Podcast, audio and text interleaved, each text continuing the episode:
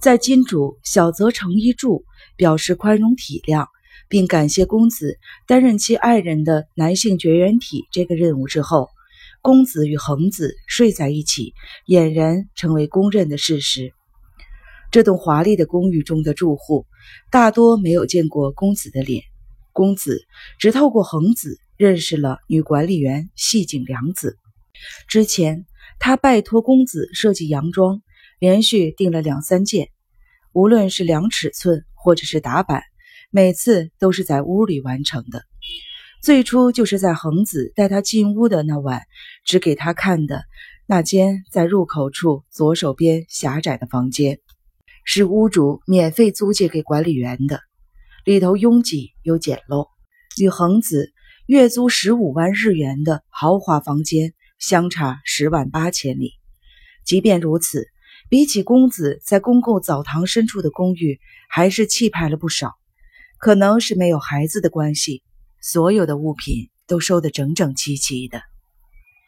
细井良子对恒子满口的赞美，说他跟其他酒吧的经营者不一样，带点外行人的声色，温文而华贵，是个正直的人。所以恒子对女性也能产生近似性的魅惑。管理员拍胸脯保证，他那边会尽力的保守着秘密。这个想法正合公子的意。细井良子接着说，在旅馆里有不少男生觊觎恒子，但他正眼都不瞧一眼。天使与酒吧中也有许多对他有意思的爱慕者，但恒子一心一意只守着小泽诚一助。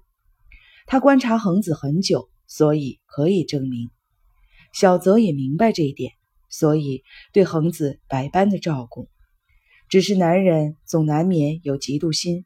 良子说，小泽派公司在东京出差办事处的司机给恒子外出或者到店里都是由专车接送，但其实也是一种监视。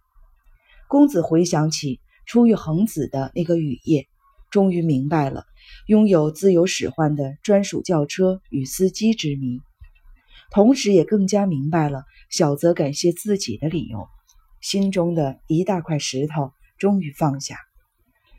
之前我也有遇过小泽先生，公子小姐与恒子小姐的感情很好，让他真的安心了不少。他大大的称赞了你一番，感情很好，勉强的咽下了这四个字背后真正意思的细井良子，露出牙龈，对公子呵呵的笑着。公子与恒子的关系又持续了半年。接下来的日子，公子渐渐地疏远了慕白台，原因是恒子强烈的嫉妒心。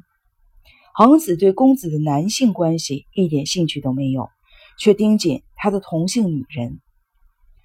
你们店里的女生怪怪的，诸如此类。恒子自己妄想作祟，责怪起公子来。又比如说。公子自己买的一些便宜的胸针、耳环之类的，也会引起恒子的怀疑。是哪个喜欢你的女生送的呀？最近越来越少来我这边喽。整个人变得疯狂又歇斯底里。公子第一次领教到女人异常的嫉妒心。为了哄哄恒子，让他过于兴奋的神经镇定，公子只得在床上征服她。那个时候的恒子愈发有女人味儿，整个人熊熊燃烧着。公子渐渐觉得恒子优雅的脸庞与肉体肤浅。如果是真正的男人，应该不会有这种想法才对。外表看起来气质娴静，一到夜里，全身细胞展露出对男人的渴望，肯定可以为两人床地间增添不少愉悦与激情。只不过，这点在女同志间反倒是热度消失的飞快。热衷此道的人则另当别论。但公子只是个普通的女人，恒子每隔不久便频频的打电话查寝，实在是很烦人。一直到最后分手前，还是不改这个习惯。我们就快分手了吧？有一晚，恒子用平静的语气对公子说。他也能觉察出公子的心意。拜托，你别任性的乱说话。”公子垂着头说道：“从现在起，你自由了，去找适合结婚的好对象吧。暂时没这个打算，没关系，别在意我。跟你分开虽然很痛苦，但不站在你的立场帮你想想，怎么行呢？虽然在一起的时间很短暂，真的我很开心，谢谢你。嗯，我想给你些什么。”一点钱怎么样？虽然之前要给你一些零用钱，还被你骂，我不缺钱，但对你之后开裁缝店多少有点帮助，不是吗？到时候我会自己想办法，我不想从妈妈你那里拿半毛钱。那么，哎，那只狗怎么样？他跟你也熟了。恒子回头往背后看。坐垫上头的吉娃娃正往这里瞧，卷曲到背中央的尾巴摇啊摇。我也不想要小狗，养在家里一看到就会想起妈妈桑。我什么都不要。到最后，公子从恒子那儿一丁点儿也不取，两袖清风的离开了那栋公寓。又过了三个月，公子想起了恒子，打电话去公寓。生芳小姐一个月前往生了。从管理员细井良子口中传来这个惊人的消息，公子一时间说不出任何的话。管理员继续告诉他，两个月前小泽在大阪急性脑溢血身故，生芳小姐非常伤心，将银座的店渐渐的放手交给别人打理后，一个月前服安眠药自杀了。警察说。他是因为服用安眠药过量，但我可不是这么想的。那间房现在已经有别人住进去了。恒子自杀这件事，自己多少也该负点责任。一想到这儿，公子心中颇不是滋味。如果之后再多去几次恒子那里，或许就能阻止他自杀了。公子心中非常的自责，但恒子这般不求人的个性。再加上异常强烈的嫉妒心，的确可以想象他在精神狂乱下服下了大量的安眠药。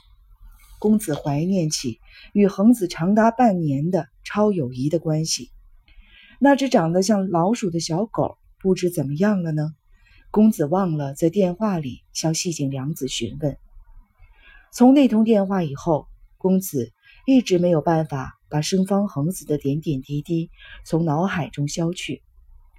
知道恒子自杀的一年后，公子遇见了新恋情。新恋人是店里的客人，一位不经世事的青年，比公子年轻两岁。他热情地向公子求婚，对方的家世很好，但公子断然拒绝了他的热情。然而，这位年轻人却毫不气馁。所谓臣服的偶然性，说的就是超出日常生活规律的事件，在恰好的时机与人发生深刻的交流，比如公子与恒子的这个例子。严格说来，基于同一个理论，公子的新恋人是小泽成一柱的次子，这个巧合也不该受到世人任何多余的谴责。小泽成之助死后。由长子接任社长一职，次子则担任常务董事，兼任由出差办事处升格而成的东京分店的店长。无论长子或次子都不知道，王父曾经在木白台的公寓中包养过生方恒子，而配给恒子的那位原隶属于出差办事处的司机口风很紧。社长死后请假回了四国老家。所以，木白台公寓的秘密没有任何人知道。公子与恒子之间的关系则更不用说，就像暗涌在伸手不见五指的漆黑空间中缓缓地流动着。当公子得知婚约后，对其巧妙的因缘际会感动不已。与恒子相拥于同一张床上时，从被单外传来的豁达的笑声。说着感谢的言语的人，就是结婚对象的父亲呀。他的声音如同在耳边苏醒。公子总觉得是自杀身亡的恒子显灵，为自己与小泽的儿子牵起了红线。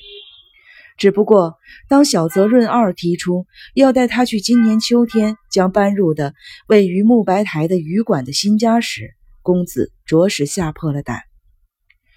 那是一间很豪华的公寓，光看旅馆这个名字就知道了。这栋大楼把十八世纪路易王朝时代的风格原封不动地搬了过来。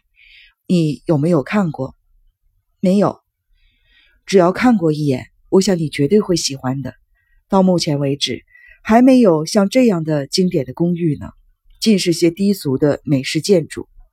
我已经预定了一间二楼的房间，在秋天举行婚礼前，我打算一个人住在那儿。我不会再租别的公寓了。至于那间房是不是上楼右手边的最深处呢？公子已经丧失了询问的勇气。润二的言谈间难免露出有钱公子哥的傲气。而且自我意识高涨，在交往的过程中，公子已经渐渐地发现了他的这个性格。公子完全看在润儿背负着对母亲与大哥的承诺，才无可奈何答应了这场婚事。况且自己是个就快三十岁的老女人了，还是个穷光蛋，一旦错过，要再上哪儿去找这样的好运啊？他对润儿没辙。无法动摇他住进那栋公寓的决心。润二邀了公子好几次来到旅馆见见面，他用尽了各式各样的借口拖延。人生只有一次这么令人开心的大事，当然要两个人一起去。公子就用这类的说辞高明的闪躲过去了。只要他一到大阪本店出差两个星期以上。一定会恳求公子这段时间去公寓瞧瞧。公子之所以不愿意出入旅馆，是因为管理员细井就在那儿。两年前，他常住生方恒子的住处走动的那段时间里，跟其他房间的住户并没有打过照面。在入口处或走廊上错身而过时，公子也总是低头捂住脸，所以就算被谁撞见。也都认不出他的长相的。现在就差那位女管理员了，就是那位骨瘦如柴的中年妇女，她全都知晓。事情已经过了两年，公子心想，管理员换了也说不定呢。事实上，当他听润儿说订了旅馆房间的隔天，就马上打电话到了公寓。一听到是细井良子耳熟的声音。就当场死了这条心，那女人夺走了我的幸福。